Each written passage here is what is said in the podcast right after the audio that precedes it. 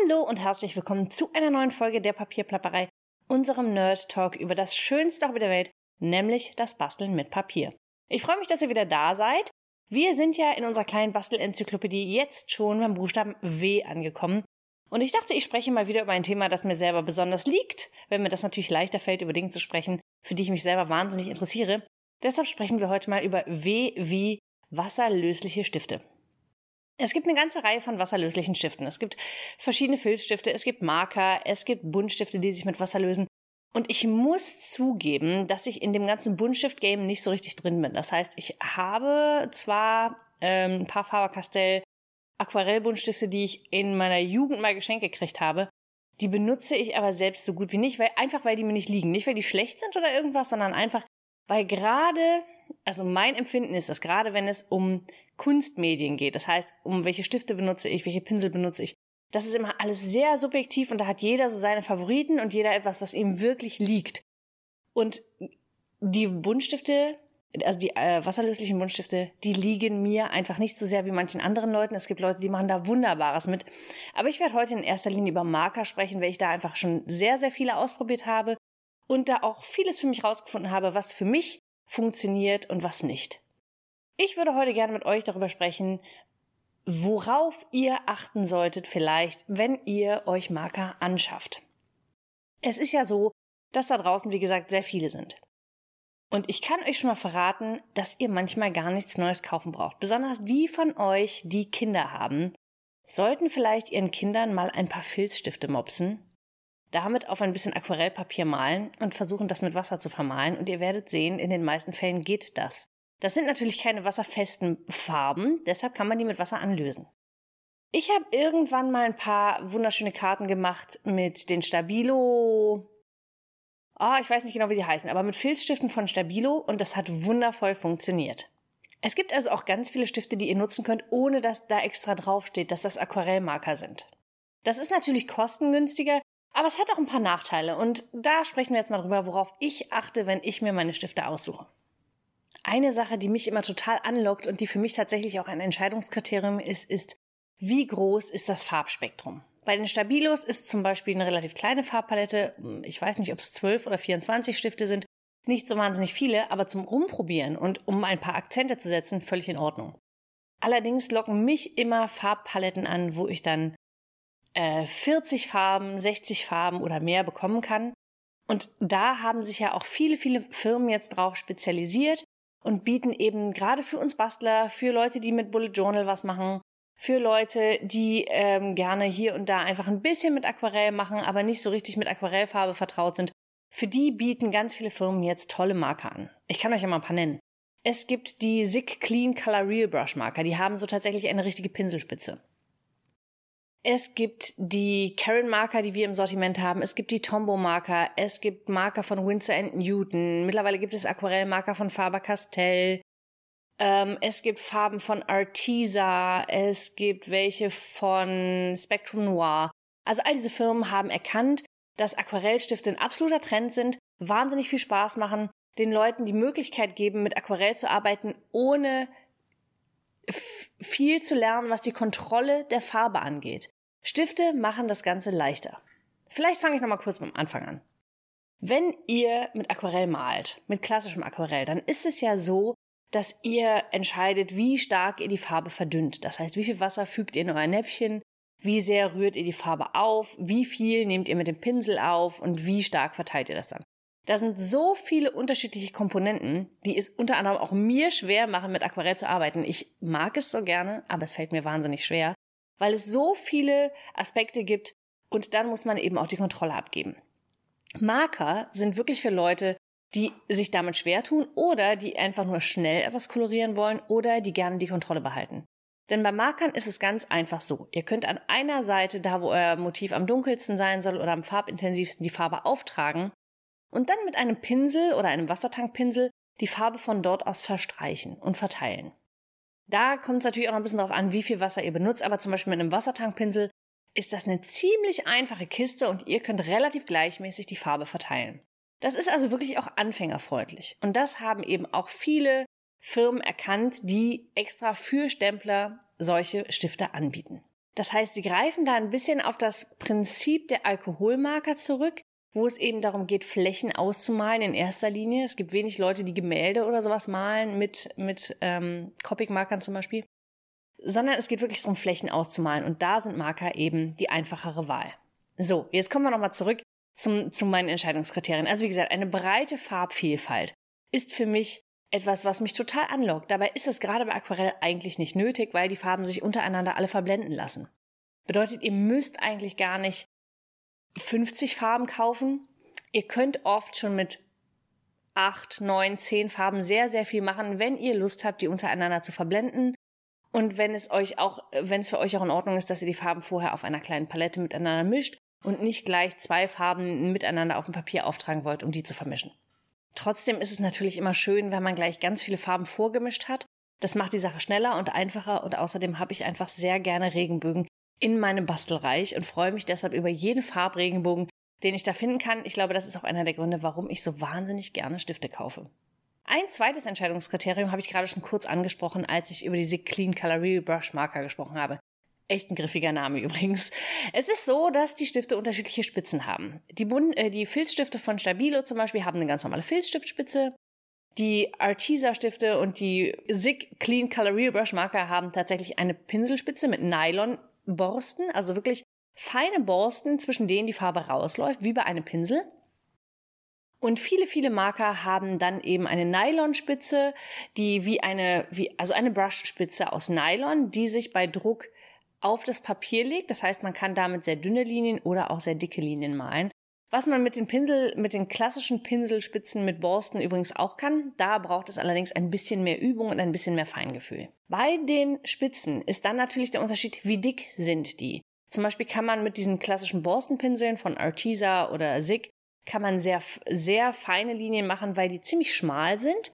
Während zum Beispiel die Ecoline Brush Pens von Royal Tens oder auch die Karen Marker eine eher breite Spitze haben. Mit denen ist es auf jeden Fall deutlich leichter, in kurzer Zeit viel Farbe aufzutragen. Da kommen wir dann schon zur nächsten Kategorie, die für mich wichtig ist, der Farbauftrag. Ich habe tatsächlich mal ein Video gemacht, wo ich verschiedene Aquarellmarker miteinander verglichen habe und habe unter anderem verglichen, wie der Farbauftrag ist und wie satt der ist. Und habe dabei festgestellt, dass die SIG relativ dünn Farbe auftragen, gleiches gilt für die Tombow-Marker. Deshalb eignen die sich zum Beispiel sehr gut fürs Bullet Journaling, ne, weil da nicht so viel Farbe rauskommt, dass es auch dünne Papierseiten durch, durchnässen würde. Während zum Beispiel die Karen Marker sehr viel Farbe abgeben, die Ecoline Brush Pens sehr viel Farbe abgeben, auch die Faber-Castell Stifte haben sehr viel Farbe. Da ist übrigens die Spitze ein bisschen fester als bei den Karen. Deshalb gefällt mir persönlich die von den Karen Markern besser, weil ich die ein bisschen flexibler handhaben kann, auch zum Lettering. Also auf jeden Fall äh, achtet mal auf die unterschiedlichen Spitzen und achtet dann eben auch drauf, wie viel Farbe die auftragen. Da findet ihr ganz viel Informationen im Internet. Es gibt, wie gesagt, ähm, unterschiedliche Videos auch, wo die Stifte verglichen werden. Meiner Erfahrung nach ist fürs Bullet Journaling sind die SIG super und die Tombow super, weil die nicht so wahnsinnig satte Farbe auftragen. Wenn ich aber wirklich kolorieren möchte, dann bin ich ja eher der Mensch, der nicht mit so ganz subtilen Farbakzenten arbeitet, sondern wirklich mit ordentlich Farbe. Und deshalb mag ich die Karen Marker so gerne. Das war übrigens auch einer der Gründe, warum ich die damals ins Sortiment genommen habe, weil die mich von vornherein auf jeder Ebene überzeugt haben. Ich habe damals auch für mein Video einen Langzeittest gemacht und habe alle Farben nebeneinander, also erstmal habe ich Farbe aufgetragen und mein nächster Schritt war dann, wie gut lassen die sich vermalen. Habe dann also einen Wassertankpinsel genommen und habe alle diese Farben vermalt, um auch zu gucken, wie viel Pigment ist da eigentlich drin und wie weit reicht ein Pinselstrich aus, also ein, ja, ein Stift, ein Stiftstrich aus, um Farbe zu verblenden. Und habe dann eben auch da nochmal genau das gesehen, was ich gerade schon gesagt habe, dass es bei Tombow und Sig eher ein bisschen mau ist. Ecoline schon besser, Faber-Castell, Winsor Newton und Karen waren die eindeutigen Sieger. Und dann habe ich Folgendes gemacht. Ich habe das Papier auf die Fensterbank gelegt und da über mehrere Wochen liegen lassen. Und der Schock war groß, obwohl ich wusste eigentlich, was ich, mir war klar, ich probiere aus, wie lichtecht sind denn die Farben. Denn ich hatte in der Vergangenheit die SIG Clean Color total für mich entdeckt und habe die sehr geliebt, habe aber festgestellt, dass einige meiner Karten, auch wenn die gar nicht in der Nähe des Fensters lagen, sondern einfach nur irgendwo im Raum, ihre Farbe verloren. Und das ärgert mich natürlich, wenn ich etwas koloriere und mir da wirklich viel Mühe mitgebe und ich verschenke das und derjenige stellt die Karte hin und irgendwann ist die nur noch blasser Matsch. Das finde ich sehr ärgerlich. Ich weiß, dass viele die Karten ja auch nicht für immer aufheben. Einige Leute tun das aber. Die nehmen die Karte, die stellen sie erst irgendwo hin und irgendwann nehmen sie die und packen die in eine Kiste und lagern die da.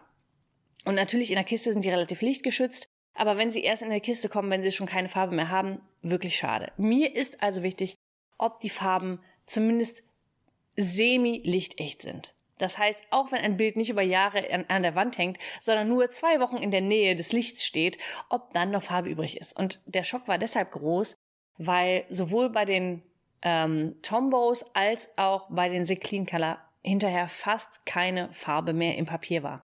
Da kommt es auch immer darauf an, welche Farbe man benutzt. Es ist zum Beispiel so, dass die Rottöne deutlich schneller verblassen.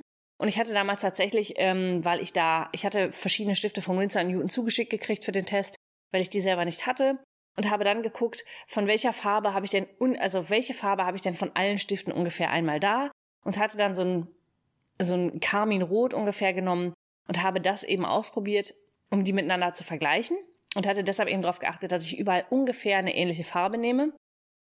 Und von den Faber, ach, von den Faber-Castell, die Farbe hat super gehalten. Von den Winsor Newton, die hat super gehalten. Und da haben mich auch die Karen Marker überzeugt, weil da steht nicht drauf, dass sie lichtecht sind. Und auch bei den Ecoline war es ganz okay. Also die beiden sind gar nicht explizit als lichtecht ausgeschrieben. Die Farbe hat sich da aber deutlich, deutlich besser gehalten, als das bei den Tombos und den Sig-Colors die ähm, der Fall war. Von denen war ich da an der Stelle wirklich sehr enttäuscht. Deshalb sind die aber weiterhin gut geeignet fürs Bullet Journal, weil das ist üblicherweise zugeklappt und liegt nicht im Licht und dann sollte das eigentlich kein Problem sein. Ihr müsst für euch da einfach klar haben, ob euch das wichtig ist oder nicht. Ich habe da auch schon von einigen Leuten gehört, wenn ich die Karte einmal fertig habe, ist mir eigentlich auch egal, wie, wie schnell die Farbe verblasst. Aber ich denke immer, ihr habt euch doch die ganze Mühe mit dem Verblenden und dem schönen Kolorieren nicht gemacht, damit die Sonne euch einen Streich spielt und die Karte womöglich noch bevor ihr sie verschickt habt, dann schon ausgeblichen ist. Weil ich persönlich mache sehr viele Karten oder bastel sehr viele Karten und manchmal liegen die dann eben auch noch ein bisschen rum oder stehen in der Kiste, bevor ich die verschicke. Und wenn sie dann schon vorm Verschicken verblasst sind, ist es natürlich super, super ärgerlich. Deshalb ist mir das wichtig, dass sie lichtecht sind, aber da muss jeder wissen, wie wichtig ihm das ist. Und dann vielleicht noch ein kleiner, ein kleiner Fall, der ist aber der offensichtlichste. Wenn ich mir Stifte kaufe, dann ist mir wichtig, wie sie mir in der Hand liegen.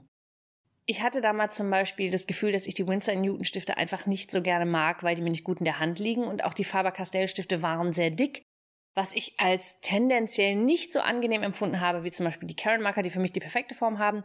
Bei Buntstiften, die sind mir zum Teil schon ein bisschen zu dünn also da müsst ihr einfach wissen, was euch gefällt, was euch gut in der Hand liegt, weil auch da hat ja jeder andere Vorlieben. Da gibt es also kein richtig und kein falsch, sondern ihr müsst für euch einfach rausfinden, mit welchen Stiften ihr euch gut fühlt. Jetzt habt ihr schon mal ein paar Anhaltspunkte, worauf ihr achten könnt. Wenn ihr mich fragt, was mein absoluter Favorit ist, dann ist es von der Farbvielfalt her, vom Farbauftrag her und so weiter, das sind die Karen Marker. Ganz klar. Allerdings muss ich sagen, dass ich von den Faber-Castell auch wirklich beeindruckt war. Wie gesagt, die Spitze ist mir ein bisschen zu fest und sie liegen mir nicht so gut in der Hand wie die Current Marker. Ich bin nicht sicher, ob die mittlerweile zusätzliche Farben ins Sortiment genommen haben. Damals war das Ganze auf 30 Farben beschränkt. Bei den Current Markern sind es, glaube ich, mittlerweile mit den Neonfarben 88 Farben, wenn mich nicht alles täuscht. Oder 72, auf jeden Fall sehr viele Farben. Insofern äh, hat da auch Karen ein bisschen gewonnen. Allerdings habe ich natürlich auch viele Farben noch nicht ausprobiert. Ich glaube, die von Spectrum Noir sollen wirklich toll sein. Die habe ich aber noch nie ausprobiert und da kann ich euch auch nichts darüber sagen, wie die Farbvielfalt ist.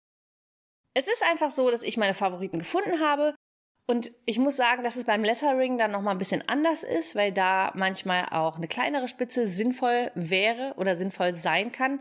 Aber wenn ich lettere, dann habe ich sowieso andere Kriterien bei der Auswahl der Stifte, weil ich da nicht unbedingt was Wasserlösliches brauche. Das kommt immer vor, darauf an, was ich davor habe. Beim Lettering ist es zum Beispiel so, dass meine Favoriten, die Karen Marker, besonders für großformatige Sachen geeignet sind, weil damit sehr fein zu lettern schwierig ist, weil die Spitze zum Glück sehr weich ist und man dadurch sehr gut einen sehr großen Unterschied zwischen den Auf- und den Abstrichen erzielen kann. So, ich hoffe, das hat euch einen kleinen Überblick darüber gegeben, worauf ihr ein bisschen achten könnt. Ich ermutige euch wirklich mal, ähm, ganz normale Filzstifte auszuprobieren. Wichtig ist natürlich immer, dass ihr das richtige Papier benutzt. Selbst der beste Stift ist auf dem schlechten Papier nichts wert, weil wenn das Papier die Farbe aufsaugt, lässt sich da gar nichts mehr vermalen. Ihr braucht also schon ein Aquarellpapier oder ein Mixed Media Papier, da gibt es auch welche, die gut funktionieren. Es gibt auch das Strathmore Bristol Smooth, das funktioniert auch sehr gut mit Aquarellmarkern. Da gibt es ganz viele Tipps und Tricks auch im Internet zu finden. Wenn ihr noch Fragen habt, könnt ihr mir natürlich auch Fragen stellen. Ich versuche die zu beantworten, so gut ich das kann. Ich hoffe, euch hat die heutige Folge gefallen. Ich bin gespannt, was eure Lieblingsmarker sind. Lasst mir doch dazu gerne unter dem YouTube-Video einen Kommentar da. Vielleicht finde ich da ja auch noch etwas Neues für mich, was meine persönliche Stiftesammlung bereichern kann. Vielleicht auch noch etwas, was unser Sortiment bereichern kann. Ich bin gespannt, was ihr für mich habt. Ich wünsche euch eine kreative Zeit. Bis nächste Woche.